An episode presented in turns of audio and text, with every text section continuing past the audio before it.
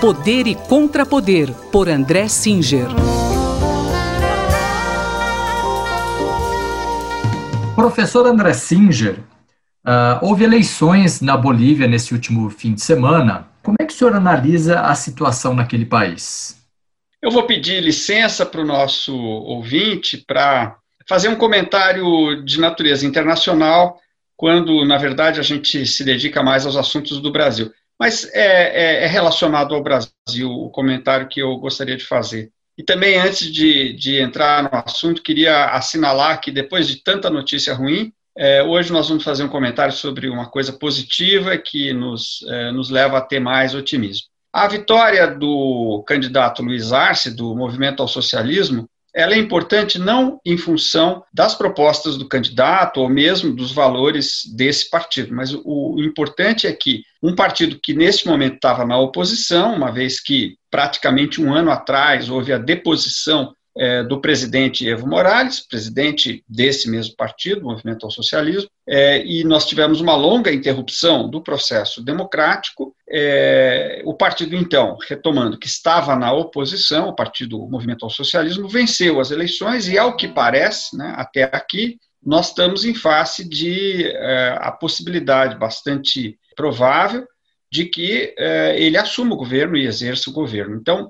nós fazemos votos né, de que isso realmente aconteça, repito, não por é, apoiar ou por, pelo significado que tenha este partido em particular, mas sim pela retomada do processo democrático, que, como muitas vezes eu, eu venho dizendo, a, é, só, só acontece quando existe alternância no poder, ou seja, quando as forças de oposição, é, na prática, podem ganhar as eleições e governar se tiverem maioria. Né? E também significa que na próxima vez se espera, não necessariamente na próxima, mas em algum momento, que as atuais forças de oposição, respectivamente, vençam e possam também assumir o governo e governar. Então, nesse sentido, eu queria saudar o resultado, que pode significar a retomada da, do processo democrático na Bolívia.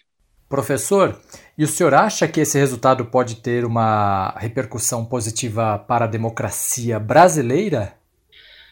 Olha, não diretamente, porque cada país é um país, cada, cada lugar tem a sua própria dinâmica, então não significa que a retomada do processo democrático na Bolívia tenha um impacto direto sobre a democracia brasileira. Mas eu acho, sim, que é um sinal interessante para o que diz respeito à democracia na região, me refiro à América do Sul.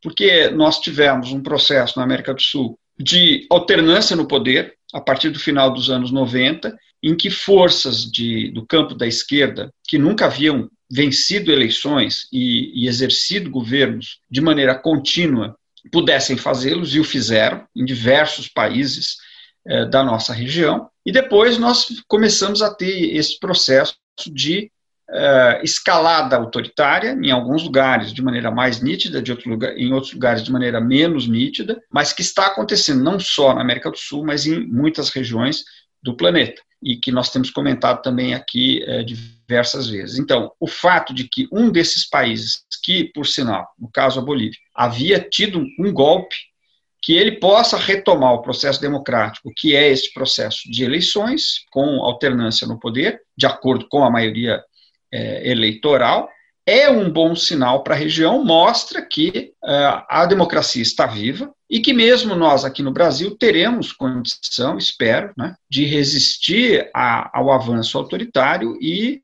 uh, retomar o, o, processo democrático, uh, que não foi, né, é importante dizer, não foi completamente interrompido. Né, tivemos eleições em 2018, vamos ter eleições agora em 2020, tudo indica, né, eleições é, democráticas, e espero que tenhamos em 2022 e que esta fase né, difícil para a democracia brasileira possa superar, ser superada. Eu acho que o, o, o que está acontecendo na Bolívia é positivo para o Brasil nesse sentido, indiretamente. Muito obrigado, professor. Até a semana que vem. Muito obrigado e até a semana que vem. Esse foi o cientista político André Singer que conversou comigo, Gustavo Xavier. Poder e Contrapoder, por André Singer.